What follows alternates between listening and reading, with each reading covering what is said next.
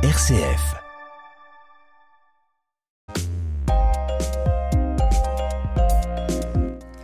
La matière et l'énergie noire existent-elles, Joël? C'est le titre d'un bel article de l'astronome James Lequeux, qu'on ne présente plus, qui fait la couverture du numéro 171 de la revue L'astronomie du mois de mai 2023. Alors, pour les auditeurs de Juste Ciel qui ne sont pas des fidèles de notre émission, Ils ont tort. Ils ont tort. Peux-tu rappeler ce qu'est la matière noire? Oui, l'histoire de la matière noire commence avant la dernière guerre hein, par les observations de l'astronome suisse Fritz Zwicky. Celui-ci mesure avec précision la vitesse des galaxies composant le bel amas de la chevelure de Bérénice, hein, qui en comprend des dizaines de milliers. Il découvre que chacune d'entre elles est animée d'une vitesse élevée, si élevée que compte tenu de la masse estimée de ces galaxies, l'amas devrait s'être dispersé dans l'univers depuis longtemps. Or, ce n'est pas le cas. Non, il faut attendre, il faut admettre que ces galaxies restent unies par une force de cohésion puissante. C'est possible si une grande quantité de matière invisible est ajoutée à chacune de ces galaxies. Finalement, ce que montreraient les photos des galaxies ne serait que la partie émergée de l'iceberg. Et d'autres observations vont confirmer cette hypothèse? Oui, les étoiles qui gravitent loin du centre des galaxies spirales devraient voir leur vitesse de déplacement diminuer rapidement avec la distance. C'est ce que prévoit la loi de la gravitation universelle. Et ce n'est pas le cas? Non, comme l'ont montré Vera Rubin et Albert Bosma dans les années 80, à partir d'une certaine distance, la vitesse cesse de décroître, comme si un important volume de matière était venu s'interposer progressivement entre l'étoile et le centre de la galaxie spirale. Une matière dotée de masse, mais invisible et indétectable. Exactement. La même matière paraît d'ailleurs euh, indispensable pour assurer la cohésion et la stabilité des galaxies elliptiques naines. En, en outre, l'examen des mirages gravitationnels hein, qui apparaissent lorsque la lumière des galaxies lointaines est déviée par la présence d'amas de galaxies plus proches semble impliquer des masses élevées de matière. Et puis, il me semble que la matière noire explique aussi pourquoi les galaxies se formaient si rapidement après le Big Bang. C'est vrai, alors que la chaleur élevée présente dans l'univers faisait obstacle à la formation des galaxies, eh bien, eh, ben voilà, eh, pour ces différentes raisons, on suppose aujourd'hui qu'à côté de la matière ordinaire existerait une matière invisible cinq fois plus abondante. Et sauf que sa nature nous échappe toujours. Et l'énergie noire ou sombre, c'est quoi exactement? Alors, dans le modèle actuel de la cosmologie, l'énergie sombre est apparue indispensable lorsqu'on a découvert l'accélération progressive actuelle de l'expansion de l'univers grâce aux travaux de Perlmutter, Ries et Schmidt de 1998. Et L'expansion de l'univers s'accélère au cours du temps, c'est bien ça? C'est ça.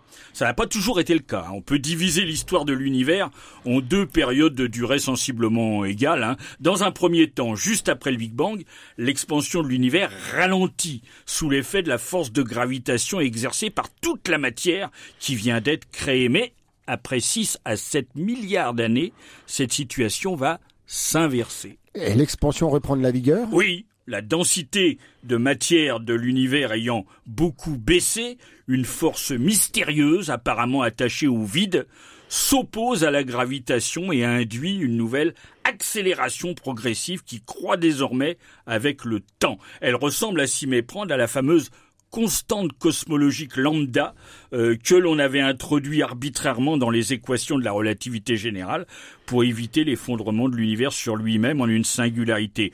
L'énergie sombre représenterait à elle seule 70% de ce que contiendrait l'univers. Et sauf qu'à ce jour, ben, on ne connaît pas plus la nature de cette fantastique énergie qu'on ne connaît pas la nature de la matière noire. En clair, nous ne connaissons que 5% de ce que contient l'univers qui nous entoure.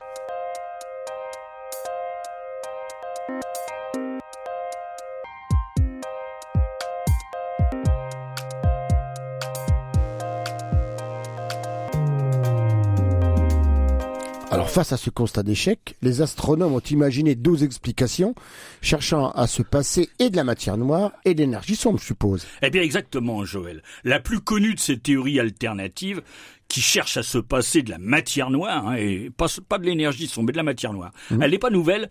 Dès 1983, le chercheur israélien Mordehai Milgrom a proposé une théorie originale nommée MOND pour Modified Newtonian Dynamics. L'idée est de modifier la fameuse loi de la gravitation universelle d'Isaac Newton, et ce lorsque les forces d'attraction qui s'exercent deviennent extraordinairement faibles. Mais dans notre système solaire, l'effet ne serait pas perceptible. Non, parce que les forces d'attraction qu'exerce le Soleil sur les planètes ont des valeurs bien trop élevées. Par contre, dans les parties extérieures, lointaines des galaxies spirales, là où les forces d'attraction deviennent infiniment faibles, eh bien, la loi devrait subir une correction. Ainsi pourrait s'expliquer l'absence de décroissance de la vitesse de révolution des étoiles. Et entre la théorie monde et celle de la matière noire, laquelle est la bonne? Alors depuis des décennies, partisans et adversaires des deux théories fourbissent leurs arguments en faveur de l'une ou bien euh, au détriment de l'autre des théories. Lors des rapprochements entre galaxies, des effets de marée considérables s'exercent hein, et déforment les parties extérieures des galaxies. Eh bien, les observations semblent donner raison à la théorie monde plutôt qu'à celle de la matière noire. Par contre, l'observation des conséquences de la collision violente entre deux amas de galaxies, comme un amas qu'on appelle l'amas de la balle ou du boulet, hein, eh bien, va plutôt dans le sens de l'existence de la matière noire. Pour l'instant, la question reste largement ouverte, d'autant qu'une autre théorie séduisante prétend vouloir les supplanter l'une et l'autre. Une troisième théorie, bah laquelle? Alors une hypothèse envisagée dès 1978 par les astronomes suisses Pierre Bertrand Bouvier et André Madère, qui, Joël, n'est pas, comme tu le penses, originaire de la Drôme. Hein, oui, je voyais, dromadaire, voilà.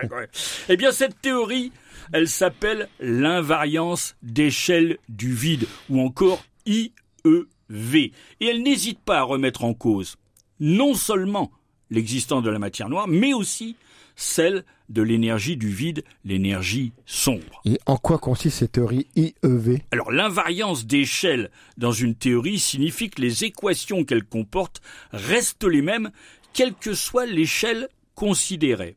La démonstration faite par André Madère est très compliquée à comprendre pour les gens qui, comme nous, Joël, hein, n'ont pas fait des longues études en mathématiques. L'une des conséquences de cette théorie, audacieuse, est que le vide et ses propriétés ne changent pas à la suite d'une dilatation ou d'une contraction.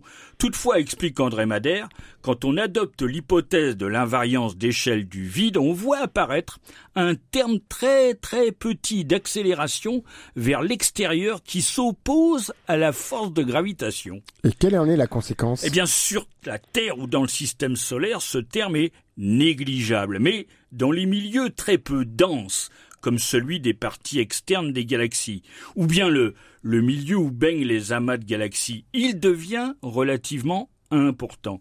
Il permet ainsi de rendre compte de l'excès de vitesse qui affecte les étoiles gravitant aux confins des galaxies sans avoir à, supposer l'existence d'un halo de matière noire. Et le mouvement des étoiles des galaxies spirales ne posera plus de problème. Alors ce n'est pas tout. Madère explique aussi pourquoi dans les amas composés de centaines de galaxies, les mouvements sont plus rapides euh, que ce que la masse visible laisserait supposer. Ainsi, la masse des galaxies serait réduite d'un facteur suffisant pour que l'existence de la matière noire devienne inutile et superflue. Ah oui. Donc le mystère de la masse manquante serait résolu. Enfin, le jeune voix euh, constate que son modèle prédit l'accélération de l'expansion de l'univers sans qu'aucune forme d'énergie sombre ne soit nécessaire.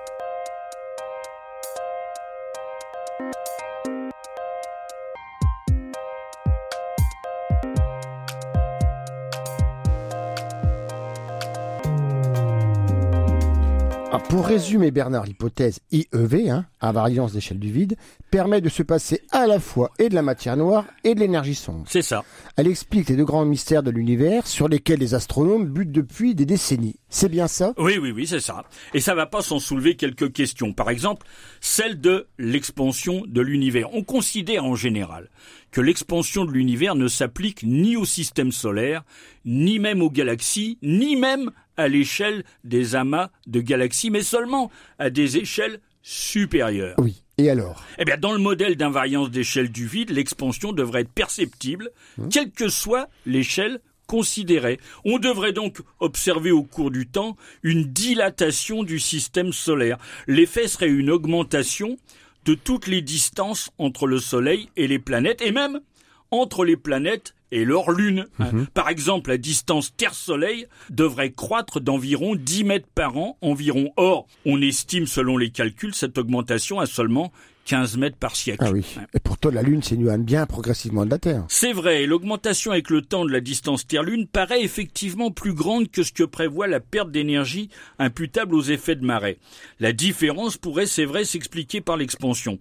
Ça pourrait aussi finalement donner raison à certains chercheurs qui ont avancé l'opinion très audacieuse que la dérive des continents et d'autres phénomènes de l'histoire de la Terre sont dus à une augmentation progressive de son volume. Pourquoi certains pensent que la Terre était plus petite dans le passé Oui, selon un certain bon Creer, lorsque la Terre avait un milliard d'années, ses dimensions étaient beaucoup plus petites qu'aujourd'hui.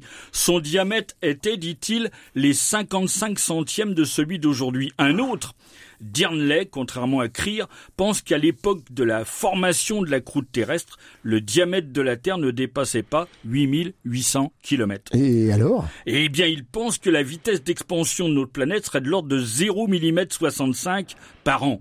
Si la chose s'avérait exacte, mais je te rassure, Joël, rien n'est moins sûr. hein. Sûr. Il conviendrait alors de prendre au sérieux l'observation de McDougall qui souligne la coïncidence extraordinaire entre le rythme de l'expansion de l'univers et celui de l'expansion au cours du temps de notre planète, si toutefois il existe. Ah oui. Donc l'expansion de l'univers agirait sur notre planète. Si l'expansion de nos planètes se produisait à la même vitesse que celle de l'univers, son importance serait, selon les calculs, de 0 mm 66 environ par an, ce qui correspondrait à peu près aux chiffres obtenus par certains théoriciens. Mais il peut très bien s'agir d'une extraordinaire coïncidence seulement due au hasard. Et d'ailleurs, euh, la théorie de l'expansion du globe terrestre est aujourd'hui largement contestée. Alors que peut-on dire en conclusion? Eh bien, la théorie de l'invariance d'échelle du vide, pour astucieuse qu'elle soit, ne règle pas tous les problèmes actuels de la cosmologie.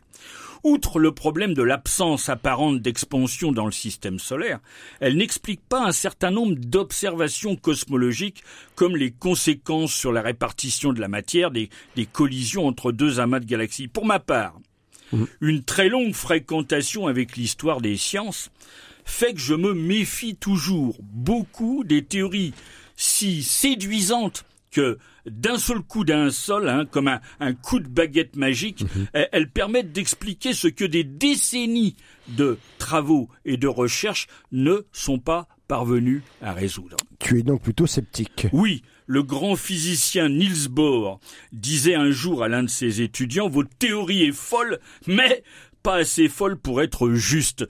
Je, crois qu'il faut rester extrêmement prudent. Les physiciens et, et astronomes qui recherchent depuis des décennies la nature physique de la matière noire, ou bien celle de l'énergie sombre, ont, nous dit James Lequeux, beaucoup de mal à envisager une théorie explicative révolutionnaire de ce type. Eh bien, je dirais que sans doute n'ont-ils pas tort. Ah oui. Eh ben nous en resterons là, Bernard. Que la matière noire et l'énergie sombre existent ou non, nous vous donnons rendez-vous pour une prochaine émission de Juste Ciel. Au revoir à toutes et à tous. Au revoir Bernard. Au revoir, Joël.